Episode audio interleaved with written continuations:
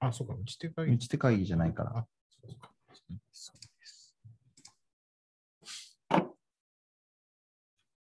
と待って。日本の老舗の方もご招待を送らないといけない。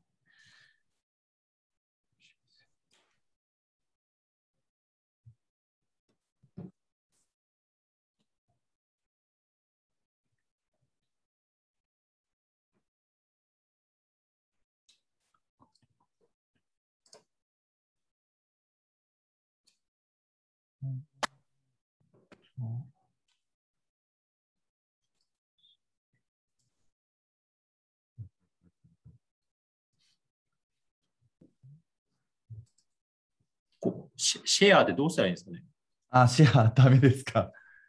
矢印、このメッセージを開いてですか？あ、ちょっと待ってください。メッセージ開くと、えーイベント出てきますかね？はい、出てきます。はいはい。画面共有してあげてくれる？できるかな？あ、ニュースフィードでシェアですか？あー、それです。あありがとうございます。ありがとうございます。わかりました。助かります。すいません。はい。あ、グループでシェア、友達のプロフィールでシェア。ニュースフィードでいいのか？ニュースフィードであの通常投稿に上がります。あ、そろそろスタートですね。マイクとカメラを一旦ミュートにしていただいてもいいですかもうすぐですね。こっちこっちも。すいません、えっと、ちょっと、あの、マイクとカメラ一時的にオフにしていただきたい松岡さんすいません。あの一瞬マイクとカメラをオフにしてください。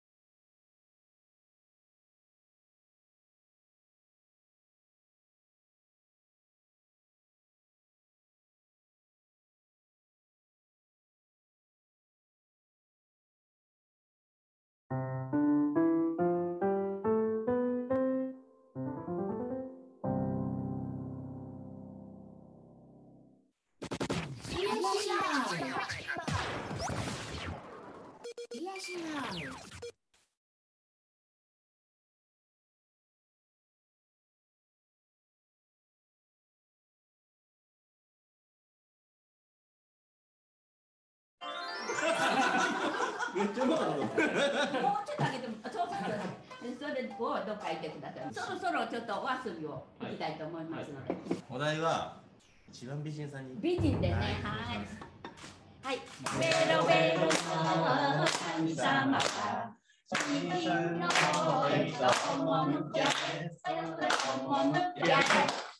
おお。天狗？天狗たくさん入れてもいいでしょうか？どれぐらいで？これぐらいで。は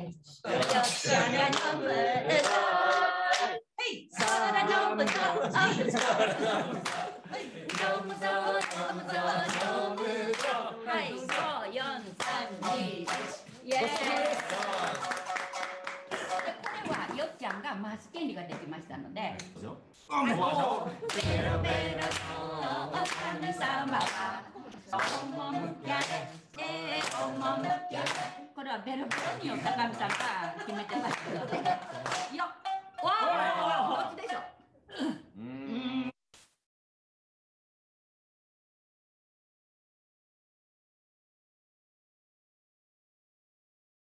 楽しそう。最高ですね。一体この最初から見た人たちは一体何が始まったんだ何事かって どうしたんだ日本の老舗っていうね。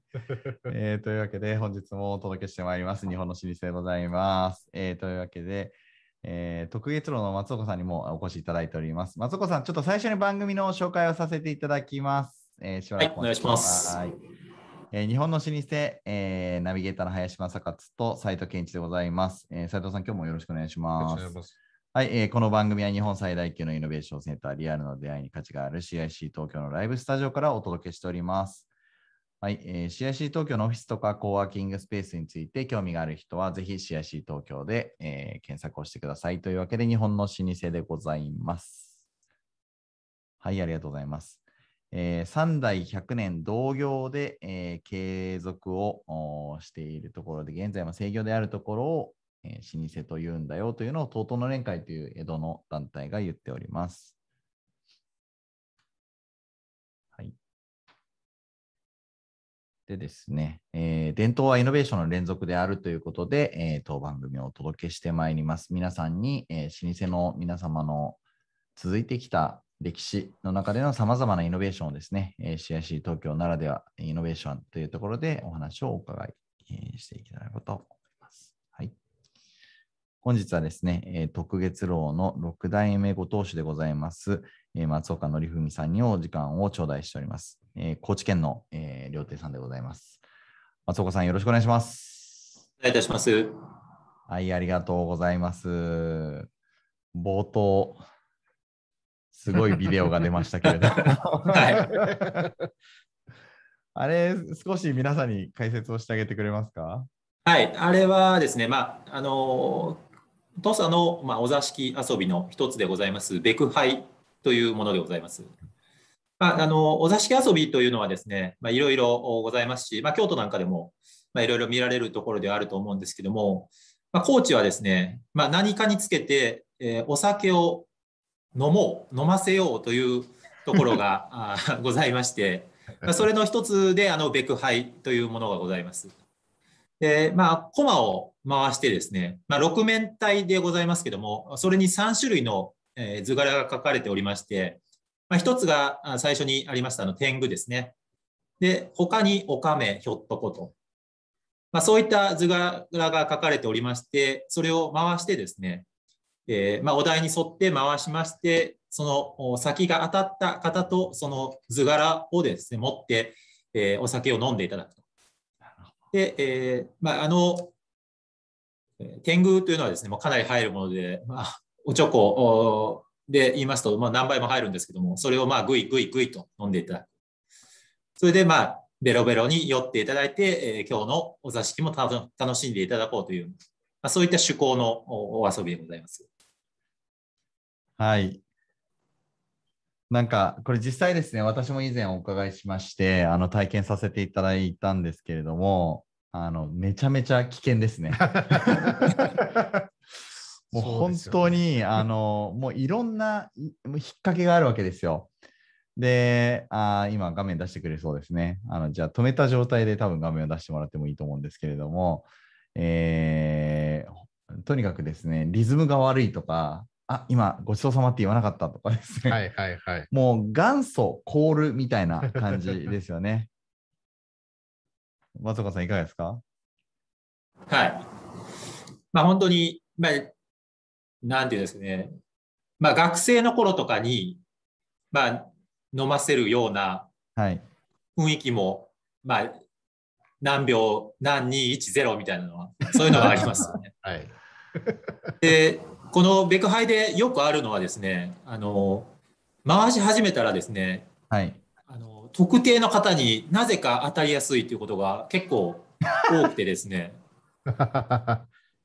引きが強い方が。本当にね、なんかその日はだから、いわゆるそのベロベロの神様がその方に降臨されてるんだろうなっていうぐらい、あはい。そのことに当たって、まあ、よほどお酒が強くない限りは、はい。まあ、ベロベロになっていって、まあ、次の日あんまり記憶はないけど楽しかったなっていう思い出が残るっていうような感じはお結構お客様でも見受けられます。本当ですよね。もう、私まさに神が降臨してしまいまして 一回とちり始めると全部ダメになってくるんですよ。ー。神様に疲れちゃう。そうそうそう、しょうがないんですよね。これはもう圧倒的にびっくりするんですけれども。高知のベロベロの神様がそのおもてなしですよね、きっと。はい。はい、そうですね。歓迎いただいてる。そうですよね。はい。というところで、えーございます。で、今ちょっとね、あの画像も出していただいてますけれども、あのこんなですね、なので伝統的な、その決してその、なんていうか、なんていうか、暴力的なノリでは全然なくてですね、あの、この綺麗なお姉さんとか、あの、お母さんとかがですね、あの来てくれて、お三味線と一緒に盛り上げてくれて、あの、それで、あの、はい、飲むよ、みたいな感じで、はい、お兄さんダメって言われると、しょうがねえなって言って飲んじゃうっていうですね。えーもうコロナ早く明けてほしいなっていう そうですね。はい、みんなで退去して、えーお伺いしたいところでございますが、じゃあ、えー本日の流れの方をですね、あのご紹介を、えーして、えーいければと思います。えー最初にですね、えー徳月郎さんのですね、えー歴史ですとか、えー松岡さんの、えー自己紹介の方をいただきまして、えーその後にですね、えーあれば書くんみたいなものをね、あのまたいつも通りお伺いしてまいります。で、えーそこから先ですね、えーもし、えーえーイノベーションということでお話しいただけるようであれば、まあ、初代、えーから今の6代目後藤代に至るまでのイノベーションについてお話をいただければと思っております。はい、そうしましたら早速ですが、お店の紹介の方はあのご用意させていただいたスライドの方で行った方がよろしいですかね？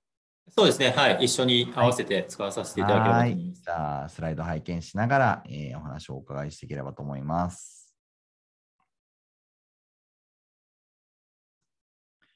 高知県って日本で2番目にお酒の消費量が多いね。すごいことですよね。イメージと人口がもう70万人ですからね。気合が違いますよね。本当素晴らしいですよ。もう本当に僕はあの高知県ファンなので、あの 皆さんぜひですね、あのコロナ、まあ、もう少しで明けますので、はいえーご迷惑ない形であのそうですね訪問してもらえればと思いますけれども。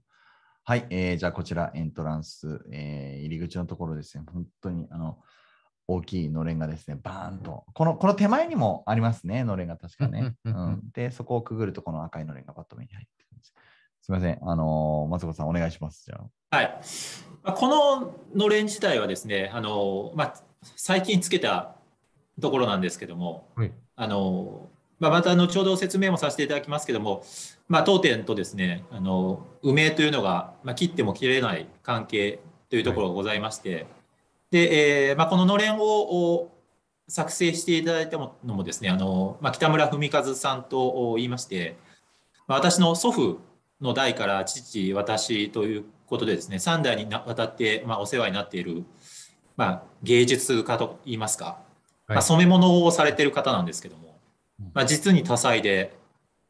まあ、いろんな軸であったりとか、襖の絵であったりとか、まあ、こういう染め物ですとか、また私が小さい頃でしたら、あーまあ、鯉のぼりのフラフなども作っていただいているような、まあ、そういう関係でございます。で、あの、はい。あの、お話を実はお伺いしたときにあの聞かせていただいたんですけれども、あの昔の文化人とか、あの海外をやられてる皆さんとかが、えーなんか長くとどまっているときに、皆さん芸術作品を特別ソロさんにあのお預かりいただいたというかですね、うんまあ、端的に言うと、お金のないアーティストがすいません、まあ絵描くんで許してくださいっていう話も あったの。あったのかもしれないんですけれども、まあ、えっ、と、そういった、えー作家の皆さんから、まあ、もう当然大作家の、えー皆様まで、あの、いろんな方々が特別路さんのところで、えー、校長題材にいろんなアートを収められているという話を聞きました。そういった中の一つですね。そうですね。はい。で、えっと、次のおスライドにしていただきたいんですけども、はい。はい。えーまあ、そもそもあの当店がですね、まあ、明治の3年、えー1870年にですね、陽気楼として創業をさせていただきました。で、えっと、まあ、陽気楼というのは、あの、ご存知の方もいらっしゃいますように、あの、小説ですね、はい宮尾先生の小説になりましたり、また、まあ、映画化にもされてにもなりましたね。はい、していたような話になっております。はい。で、その話はまた後ほど触れさせていただくとしてですね、えっと、まあ、先ほど、あの、林さんからもございましたように、あの、まあ、書画をおいろいろ残していただいた中にですね、まあ、当店に入っていただきまして、えー左手に曲がっていただきますところにこういうふうに、まあ、明治15年ぐらいの特月楼ということで、こういうものを、あの、龍書さんっていう、まあ、京都の方が長く当時の特月楼に滞在された時に書いていただいたものになっております。で、えーまあ、陽気楼として創業したんですけども、明治11年にはですね、特月楼ということで改名をしております。で、まあ、ちょっとあの、この画面からはですね、ちょっと見づらいんですけども、右手の方には陽気楼という旗がはためいていましたり、まあ、真ん中のところには特月楼という旗がはためいております。ところで、えーまあ、この頃はまだあの名前を両方使っていたというような、あ形になっております。で、えーああすいません。この名前の由来というところは、あの、はい月老と陽気老とそれぞれあると思うんですけど、それは今お伺いしても大丈夫ですか？はい。まあ、すみません。あの、ちょっと特月楼に解明した由来は、あー知っておるんですけども、ちょっと陽気楼、まあ、初代がつけた、ちょっと経緯は、すみません。ちょっと存じておりませんけども、まあ、はい特月楼に、あの、解明した由来はですね、まあ、当時の陽気楼にですね、えー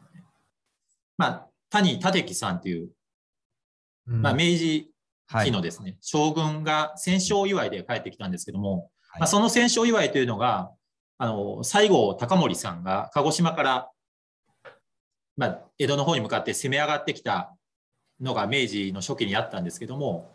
それを熊本城で西郷隆盛を破った将軍が谷谷立樹という将軍でございました。おーで、その将軍の戦勝祝いに、当時の土佐に帰ってきたときに、まあ、陽気楼にご登録いただきまして、その時にですね、あの初代の松岡虎八にですね、まあ、ある方が、まあ、どうだと、あの名前をせっかくだからつけてもらったらいかがかなというところで、えーまあ、監視にあるところから、はいまあ、川がすぐあの、えー左手の方に、この、その、建物の左の方にあるのが川なんですけども、川見川という。はい。はい。えあーーまあ、水に近いうん老、老大、まず月を得るという、まあ、監視があるんですけども、うんうんそこから、まあ、月を得る、まあ、老だというところで、特月老という名前になります。なんですよね。だから、水面に映った月をですね、得ることができる楼閣であるということで、そういった表現になったんだよというお話をお聞かせいただいて、おお、これはっていう、ね、すごくあの情緒があるお名前かなと思いますね。はい。で、まあ、今、この、あの、画像のところはですね、今ある当店の位置からは、えー西に、まあ、1キロぐらいのところにああるんですけども、まあ、それが当時、玉水新地というところで呼ばれてました。うん今も各地に新地と呼ばれているようなところはありますけども、まあ、そういう繁華街とか歓楽街というところが、まあ、新地という名前だったというところですね。はいはいはい。そうですよね。で、その後、はい。すいません。まあ、あの、明治25年にはですね、稲荷新地といいまして、逆に当店から東に1キロほど行ったところに、えーございますところで、えーまあ、大きく、うー店あちょっと。店を構えていくわけでございます。えーあのはい入ってこられるお客様もいらっしゃって、えー船船をそのまま岸につけて、その目の前で当店がやりましたので、まあ、そこにご登録いただいて、まあ、お楽しみいただいてというようなあ形になっております。で、まあ、現在の位置に関しましては、まあ、明治の40年ぐらいにあの中店ですね、当時は中店と呼んでましたけども、まあ、支店ということで、あのご用意のところでございます。うんうん。うんうんうんうん。でですね、まあ、本店とかもいろいろあったんですけども、まあ、あの太平洋戦争時の、まあ、かなり大きな規模だったということで、まあ、県庁に間違えられて、一番最初に、まあ、爆撃を受けて、まあ、怪人と化してしまったというところで、ああ、なるほど。ただその後ですね、まあはい、立派すぎて狙われてしまったうんといそうことですね。はい、のようです。うーん、なるほど。で、まあ、その後、まあ、戦後にですね、まあ、祖父が、あの、まあ、今ある仲見世の方が、まあ、これからは栄えていくだろうというところで、まあ、戦後の区画整理で土地はちっちゃくなってたんですけども、まあ、いろいろ買い戻して今の規模にしたというところで、うんまあ、聞きあの聞き及んではおりますけども。すごくね、広いんですよ。もう本当に奥行きまで、あのお庭までありまして、本当に素晴らしいお庭だったんですけれども、それゆえとうはい、そうですね。はい。やはりじゃあまあ戦争のタイミングで一回あったんだけれども、その後っていう。このね、あの実際に行くとですね、この絵がですね、本当に大きいんですよ。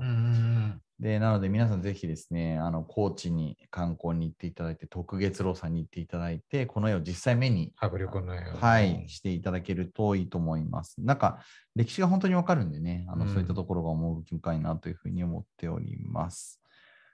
そして次のスライドでしょうか。はい。えーまあ、これは、あーまあ、明治30年ぐらいから、えー開催しておりますけども、今も現在も開催しております、盆梅店ですね。はい。はいまあ、梅をお店内に飾って、えーまあ、お客様にご覧いただいて、お食事もしていただこうというところでございまして、えー毎年1月のお半ばから、まあ、3月の上旬ぐらいまで、えー開催しております。でえーまあ、ちょっとこれはイノベーションにもつながる話なんですけども、それは先にぜひぜひお願いします。はいかしこまりました。あのーまあ、今はもうそうですけども、まあ、日八と呼ばれるところがございまして、はい。まあ、2月、8月というのは、まあなかなか、えーいろいろこうお難しいね。客様が少なくなったりするねはい、はい。そういうところもあって、えー初代ですね、あの松岡虎八がですね、まあ、梅をお入れたわけですけども、まあ、なぜ梅だったかと言いますと、おまあ、1年のうちで一番最初に、まあ、花を咲かせ、うんうん。そして匂いもよく、うん。またあの松竹梅と言われるように、まあ、縁起の良いうん。お花であるというところが、まあ、一つの、おまあ、キーワードになって、はい。まあ、梅を飾るような形になっております。で、えっとまあ、次のページもご覧いただけますか？はい。はいまあ、これはもうちょっと今こういう状況ではなかなかできない格好にはなっておりますけども、あの数年前にご用意させていただいたもので、あのまあ、林さんお越しいただいたあの大広間、はい。そうなんですけども、えーまあ、全部で、えー縁側も合わせて100畳あるのがこのお大広間でございます。で、その縁側とお床の間に大小お30から35ぐらいのですね、まあ、梅を飾らせていただきまして、まあ、あの匂いもお香る中ですね、まあ、皆様にまあ楽しんでご宴会をしていただくというような形になっております。なので、まあ、1年を通して、あの当店は2月が一番忙しい 時期になっております。うん。他の飲食店さんとかサービス業の皆さん、羨ましいところですね。であのまあ、ちょっと大広間しか出してませんけども、あの当店はあの大小、おまあ、1名、2名様からあのお入りいただける個室からですね、まあ、2、30名、えーお入りいただける個室がございますので、まあ、そこにも各、まあ、1つから3つ、4つですね、あの梅を飾らせていただいております。素晴らしいですね。やっぱり九段2月ということでございます。はい。ありがとうございます。ボンバイ店。うん。もう名物でございます。そうです、そうです、そうです。はい、ありがとうございます。なんかやっぱり今あのおっしゃっていただいたんですけど、実際料亭さんとかにどうやってお伺いしたらいいのかとか、どうやってその遊んだらいいのかっていうのがわからないっていう皆さんいると思うんですけど、そういった皆さんに今のね、ボンバイあの店、例えば一人からでも行けますよっていうのは大変ありがたいご案内ですね。他にも松岡さん、なんかお一人様とか少人数とかで、なんかでも徳月郎さん行きたいんだけどっていう人はどういうふうにしたらいいですか？そうですね。まあ、あの、まあ、祖父の頃はですね、もう全くあの、玄関のところに今みたいにこう、看板を置いたりですね、してなかったんですけども、まあ、私の、まあ、父、えーまあ、祖父が亡くなったのが私が18ですので、もう25年前ぐらいですね。はい。でまあ、その後、まあ、父があー受け継いだわけですけども、はい。まあやはり、あの、まあ、見ていただきます。あの、ちょっと外観まで撮ってなかったですけど、はい。当店はちょっとあの、高い塀と門に囲まれておりまして、うんうんそうですね。まあ、どうしてもこう入りづ入りづらいっていうのが、はいうんはい。まあ、料亭という一つ、うーまあ、そういう部部部類のところはなかなか入りづらい上に、ちょっと見た目もちょっと入りづらくそう。はなってるんですけども、はい。まあ、だからいいっていうのはありますよね。そうですね。そうです。うんそのなので、まあ、核をどうするかというところはなかなか難しいところではあるんですけども、はい。まあ、そういうところで、まあ、父がですね、あのまあ、ここは特月楼だ、ただ、陽気炉の方が名前もあるから、陽気炉っていうのを括弧で出してみたりですね、あと、お一人様でもご利用いただけますという看板をおお出ししてですね、はい。で、えーまあ、あの飛び込みであのご覧いただいている方も、お越しいただいている方もいらっしゃっております。はい。皆さん、ぜひですね、あの予約をあのしていただけると、またですね、あのいろいろご用意いただけるものもあると思いますので、そうですね臆せずですね、うん伝統文化をあの楽しんでいただいて、いろいろ教えていただくと、本当にね、あの屋敷の至るところに歴史がありますので、あの歴史好きは本当、えーぜひ特別郎さんをお伺いいただけると嬉しいなというふうに私は思います。はい、そして、じゃあ、はい、行きましょう。こちらですね。うん。はい。えーまあ、これはちょっと今はやってないんですけども、まあえーまあ、2月のボンバイ店とですね、まあ、もう一つこうなんかできないかなというところで、まあ、私が企画してですね、まあ、あの掛け軸店うん。いつもはその季節によってしか出さないものをですね、はい。あの一堂に会して、まあ皆さんにご連絡いただきたいなと思って、えーやった掛け軸店でございます。で、あまあ、ちょっとなかなか反応が鈍かったり、えー私の広報のお不足もございまして、ーはい。ちょっと数年で、えー休止をしたしましたけども、おまあ、あの真ん中にですね、像の上に女性の方が乗ってる掛け軸があるんですけど、ありますね。はい。あのこれは、えー川田少良さんあと言いまして、えーまあ、坂本龍馬のお先生でもあったはいはい。方に、えーお書きいただいた軸でございます。まあ、ちょっと数点残ってるんですけども、ここに見えるのはその川田少良の、えーこの像の上の清少清少納言なんですけども、これ。うわーへまあ、本来ですね、えーこの像の上には大体あの菩薩が乗るようなのがあの一つの形なんですけども、はい。まああのまあ、それでは面白くないということでですね、えーまあ、遊びを聞かせてと言いますか、まあ、そこで、まあ、美しい清少納言をお乗って、まあ、軸にしたというようなところでございます。ーうんすごいですよね。はい、でまたですねあの、この赤があのひときわ目立ってると思うんですけども、いい像の毛線ですかね。はい。これがあのジョン万次郎が、まあ、アメリカから、まあ、持ち帰った、まあ、絵の具といいますか、顔料であったというふうに伝え聞いております。だからこんなに鮮やかなんですね。はいまあ、当時の日本では、なかなかこれぐらいの赤はちょっとなかったみたいで、まあ、そういう色を持って、まあ、さらにこう色彩豊かに描かれているようなところでございます。じゃあ和洋折衷というか、日本文化でありながらもさまざまな洋の要素とかあの異国の要素がたくさん入ってる内容ですね。あすごいですね。こういったものを皆さん見られますの面白いで。そっか。だから、その、こういった掛け軸は、今はだから大軸の、えー展覧会はやっていらっしゃらないということですけど、あはい、そうですね。こう何かこういうの拝見できるチャンスっていうのはあるんでしょうか？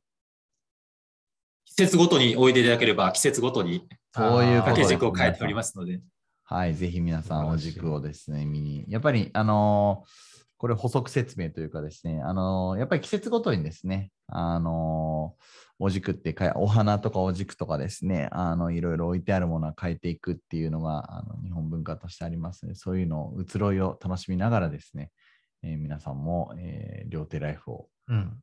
えー始めていただければいいかなというふうに思います。はい。あとすいません、あと、その、えー像とおの右2つ横に、お城と、あの、ちょっと、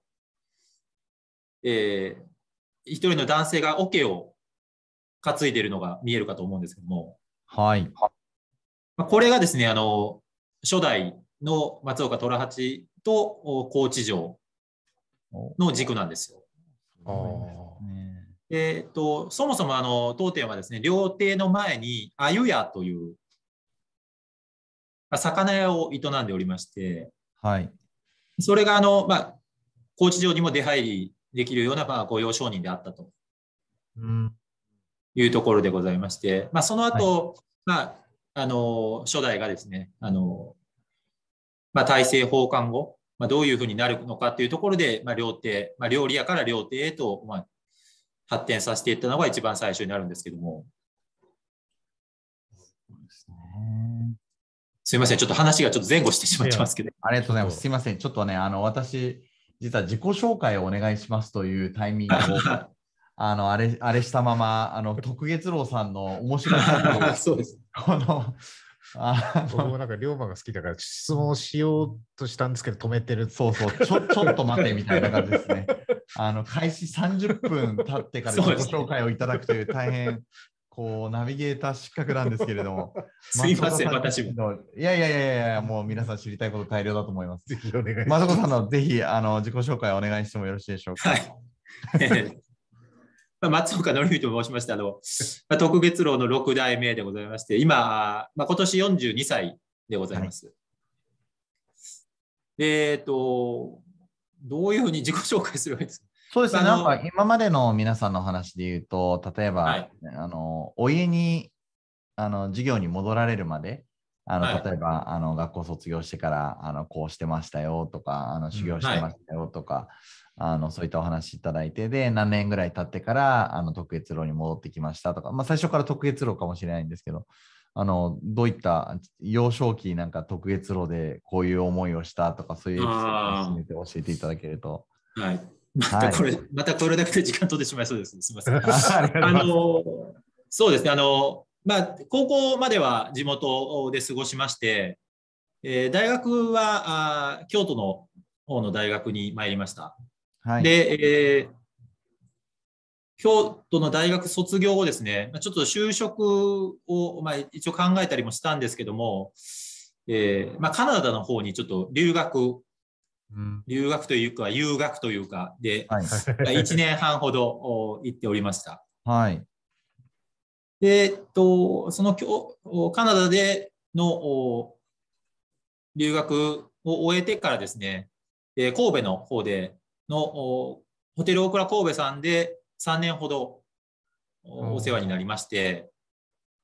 で、えー帰ってきたのが2008年のお1月のお6日とかな、あ1月の7日ですね、1月の7日に、まあ、高知には帰ってまいりまして、はい。まあ、そこからあー、まあ、今の家業をお手伝いしているというのは経緯でございます。で、えっと、まあ、生まれた頃はですね、まあ多分、まあ、バブルとか、もう真っ只中だったりですね、あの、まあ、それこそ、あの、先にございました、宮尾先生のお小説、陽気楼から映画の陽気楼に始まりまして、はい。まあ、かなりお客様が来ていただいた印象ですね。で私の祖父がですね、まあかなりまあ厳格というか、なところがございまして、まあ、どこに行くにも、まあ、ちょっと少し、例えば遠出しますとかって言ったら、あの、母からですね、ちょっと、あの、おじいちゃんに一言挨拶してきなさいと。いうことで、今日から修学旅行に行ってきますとか、はい。今日から何々の合宿に行ってきますというようなことで、あの、挨拶をしに行ってたような感じがありまして、いいね。まあ本当になんかこう、まあ厳格なところはありましたけども、まあ、同時にまあ優しさももちろん寛安を備えたあー祖父ではございました。えーっと、1月の1日はですね、だけは、まあ、当店が昔は休みでございまして、その日はですね、あの、従業員をあの大広間に集めまして、まあ、新年のご挨拶というところで床の間の方に、まあ、松岡家が座りまして、まあ、あの下座の方に従業員にはい。座ってもらってですね、まあ、お酒をお酌み交わし、お食事もしながら、まあ、今年も1年頑張っていきましょうというようなところで、まあ、そういう1月1日でございましたね。で、まあ、従業員の方からもいろいろお年玉をいただいて、ええ あはい。結構本当にまだその景気が良かったので、はい。まあ、ちょっとずついただいて、それをお片手にですね、まあ、いろいろおもちゃを買いに行ったような記憶はございますけど、ああ、すごいですね。楽しいね。すごいはい。じゃあもう結構小さい頃からいずれ後は継ぐんだなっていうのは、あのー考えてらっしゃったんですかね？そうですね。その私の名前自体が、まあ、のりふみという、まあ、まあ名前出てるんですけども、祖父の名前がのりおと言いまして、はいはい。まあ同じのりの字に、まあ、男、はい。男でのりおって読むんですけども、はい。あのまあ、生まれた時に、まあ、名前をあのどこかつけるところに頼んだらしいんですけど、候補が3つぐらいあったみたいなんですけども、はい。まあ、その中で、まあ、これそれを祖父に、まあ、両親が見せた時に、まあ、のりの字が入ってるからというところでもう即断即決で決まったみたいですね。じゃあもう名前から言ってももうこれは後はもう絶対継ぐぞという状態だったわけですね。かもしれないですね。あーまあ、そのちっちゃい、まあ、小さい頃はそういうふうに思ってた時期もあったりとか、まあ、他のことをやってみたいとかっていうこともあったりとかもしたんですけども、はい。やっぱり、まあ、長男ですし、そうですね。あまあ、まあ、ここなんだろうなというところはあったんですけど、はい。まあ、その中で、ただ、その、両親としてもですね、やっぱり、まあ、留学し、まあ、大学出て留学して、まあそのまま帰ってきても、はい。やっぱりそれだけでは、まあ、力になる上でも、ちょっと発想力とか、まあ、いろんなところでも社会経験をした方がいいというところで、まあ、ホテルで、えーまあ、お世話になったところでございます。うん。そういうことですよね。やっぱり、皆さんやっぱり一回修行で外に出られますからね。そう。結構、あれですか、おその大倉時代も含めて、外から見る、まあ、実家といいますか、と、はい。やっぱり中にいる時の実家というのはか結構違うもんでしょうか？まあ、その高校生とかの頃までは、はい。あのまあ、家と店は隣接は、まあ、同じ今もその同じ敷地内には住んでるんですけども、はいまあ、特にその店にはもう出入りすることはほとんどなかったんですよ。ああ、そうなんですね。はいまあ、忙しそうだったので、はいあともう、まあ、中学校、高校生になると、まあ、部活もあると、まあ、そんなところもなああ、はいく、。こう家に帰ってきてバタン、バタン級みたいな感じもあります。あそうですよね。ただまあ、その、うんうんうんまあ、国道沿いに面してますし、まあ、どういうような、まあ、ずっとこう高知で、えー生き続けてるわけですので、ーはい。まあ、どういうようなものであるかというところは、まあ、理解もしながら、ただまあ外から見たというところでは、まあ、まあ、それは私の主観も入ってますけども、やっぱり、まあ、長くさせていただいている以上、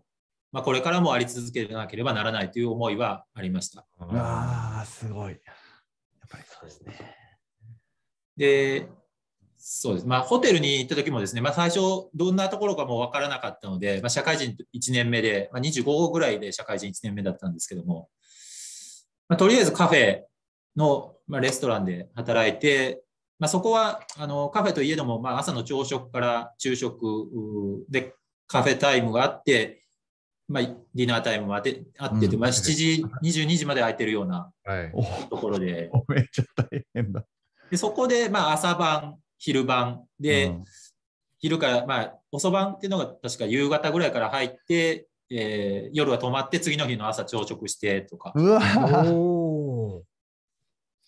いうようなところでさせていただいて、そこでまあ1年ほどさせていただいて、その後、あのえー別の部署で、まあ、ブライダルの方の関係に行きまして、で、そこでまあ、あの、まあ、わからないながらもちょっとブライダルのことを、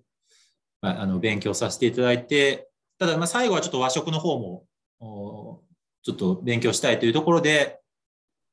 まあ、3年のうちの1、えー最後の7、8ヶ月の方は、あの和食の方でお世話になりまして、あでそれがあのスライドにある最後の方の2枚にしてたかな。はい。じゃあそちらも見ながら。はい。もう圧という間だよ、この時間。楽しそうですね、全然、さわちの説明もしてなかったですね。ありがとうございます。そして、あのはい、ありがとうございます。お願いします。はい。えーその一番最初にお話しさせていただいたそのボンバイであったりとか、はいあと掛け軸もですね、あの実はあの初代、2代のあたりであの掛け軸展っていうのもやっててですね、まああ、そうなんですあ、そういうのが多分、まあ、特月炉として初期のイノベーションに当たるのじゃないかなと思ってます。はい。で、まあ、戦後、お祖父がですね、あのまあ、やはり焼け野原のところから始まっているので、まあ、復興をしていってですね、で、えーまあ、いろんな料理を出していただく、料理を出してですね、あと、まあ、その宮尾先生とのご縁の中で、まあ、陽気楼の小説になったりとか、あー映画になったりというところがまた一つ当店をの商売をあの加速してもらったんじゃないか。まあ、イノベーションではないですけども、まあ、その時流に乗ったところではないかなというふうに思っております。で、えーまあ、バブル崩壊とかですね、まあ、いろんな経験をあって、えーまあ、また父がまた苦しい時期に、えーはい5代目として受け継いでですね、まあ、今までになかったようなその、まあ、飲み放題プランであったりとか、まあ、そういう少し価格設定を落としたようなプランうんをご用意させていただいて、まあ、それもまた時代の流れではあったかもしれませんけども、まあ、特別ローにとっては一種イノベーションであったかなと。うん、で、えー今お出ししているのが松茸膳というので、えー2008年のお9月から、まあ、今ちょうどあの出してるんですけども、松茸膳というのをこれ出し始めたんです。で、えーこれはですね、あのホテルオークラの一番最後にいた和食で、まあ、いろんな料理を出している中でですね、あのまあ、季節感に富んだ料理を出していてですね、まあ、こういうものを、まあ、その時もその松茸の土瓶蒸しであったり、松茸ご飯であったりとか、まあ、他の手の込んだですね、お料理を出されてたんですけども、やはり、ま、和食に行ったからには、特別炉に帰ってきて、それをどうにか活かせないかというところでですね、あの、これが、それまでは昼食って、え2種類ぐらいしかなかったんですけども、まあ、季節もので、その、より季節を感じていただけるようなお食事を作れないかというところで、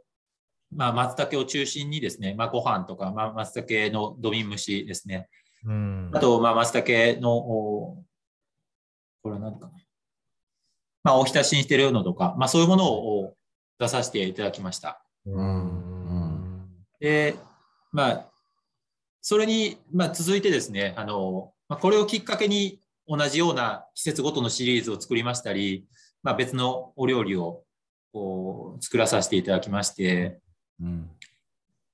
まあ、それが一つ、まあ、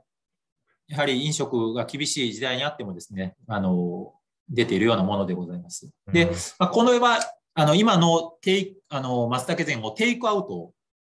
の形にさせていただいた松茸弁当という。はい。ただ、これ作り始めたのは今年からなんですよ。なるほど。じゃあコロナを受けてということですね。そうなんです。まあ、うんそのコロナによって確かにあの大打撃を受けて厳しいところはあるんですけども、まあ、いい意味での副産物といいますか、うんううんん店内、その、まあ、最近もその高知県も時短であったり、まん延防止のところが出てましたので、うん。はい。まあ、ご家族でご来店される場合は、店内で食べられても全然、そのコロナに関して、まあ、怖くないところあると思うんですけども、やはり大人数ですとか、となると、まあ、少し心配だというところがございますので、うん店内でお食事いただける方には、それ用に、また、あの、お持ち帰りいただいてもですね、当店の味を、まあ、お楽しみいただけるような形で、まあ、ご用意をさせていただきまして、美味しそうまあ、9月はもう本当に、あれですね、テイクアウトの方が同じ松茸でもだいぶ出まして、こっちの方が。ああ、そうなんだ、やっぱり。あそうですかうんはい。はい、ありがとうございます。そして写真がまだあですかね。あこれで多分最後だった。あ、これで、はい。はい。よかった。これ紹介しきれなかったらどうしようっていう。まあ、けどまだ紹介されてないのもあります。あ、ありますね、この手前映画のところ。じゃあ映画と、そうですね。あ、はい4キロ。あじゃあ、五社秀夫監督の映画についてもうん話しただきますね。はい。あと、か書くんでしたっけ？あ、そうですね。架空はないですよというふうにお伺いしております。あ、まあそういうことですねはいあ架空はないんですけども、まあ、自分の中であの、まあ、好きな言葉がありまして、まあ、それは笑う角には福来たる。あまあ、ちょっとあの団体でですね、ちょっとあのある団体に入って、そこでちょっとあの理事長とかをさせていただくときも使ったんですけども、正門来福っていう、まあ、それを笑う角には福来たるをちょっと変えたんですけども、はい。まあ、そういうようなところで、まあ、笑顔でもって、えー服をお取り込んでですね、あのまあ、次のお幸せにつなげたいというような思いがあったりですね。うんで、えっとまあ、それは一つの、おえー言葉で、あともう一つ最近すごく感じるのはですね、あのまあ、共栄ですね、共に栄えると。はい。うんうんうん。あとは共生で共に生きるであったりとか、まあ、そういうところを本当にこの地域に、まあ、150年という歴史の中であの営業させていただいるということはやはり生かされているところがございますので、まあ、地域の方々と共に歩んでそしてまあ栄えていくというところを、まあ、これから本当にもうコロナでこういう状況になってこうより考えらせさせられるようになりまして、まあ、ちょっとまだ形にはできてないんですけども、ちょっとその共生であったり、共栄にちなんでですね、ちょっとあの高知県というかも、もっとこう地域にスポットを当てたちょっとお料理を